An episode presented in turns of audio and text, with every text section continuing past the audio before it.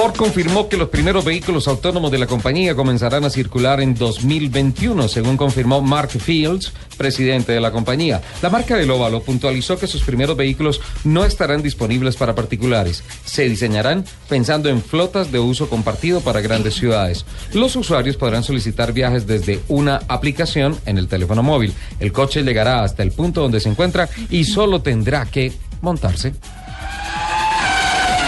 Volkswagen Club de Colombia confirmó que la edición 14 de la tradicional caravana Volkswagen se realizará el próximo 21 de septiembre. El centro comercial Vima de Bogotá será el punto de partida para la caravana que reunirá algo más de 500 participantes y que terminará en el Autódromo de Tocancipá. Juan Pablo Montoya y Carlos Muñoz serán los pilotos colombianos que participarán este fin de semana en el ABC Surprise 500, décima tercera prueba del campeonato IndyCar.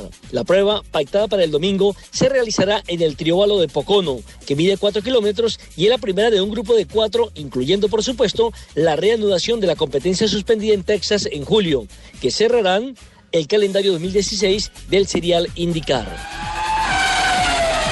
Audi ha confirmado que en los Q7, A4 y A4 All-Road fabricados a partir del primero de junio cuentan con la tecnología V2i, con la cual sus autos están en contacto con los semáforos e infraestructura de las ciudades. La información aparecerá en el tablero central del coche dependiendo de la ubicación que se envíe a la central por GPS y en ella intervienen tanto Audi como los departamentos de tráfico de las ciudades participantes.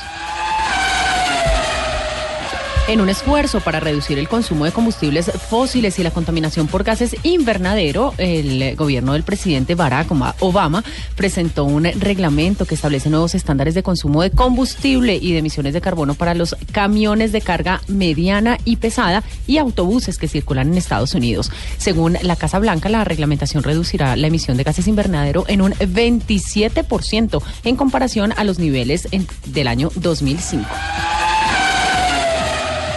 El reconocido realista venezolano Nuncio Cofaro confirmó el secuestro de Desiderio Ferraz, joven piloto oriental perteneciente al Team Azimut y quien debutara con éxito en el pasado Rally Dakar. Ferraz se encontraba con su hijo de tres años cuando los plagiarios le interceptaron el pasado 6 de agosto al llegar a su residencia en Altagracia, estado Guarico. Aún no se ha confirmado qué organización al margen de la ley ha plagiado al deportista y su hijo. Los invitamos a que sigan con la programación de autos y motos de Blue Radio.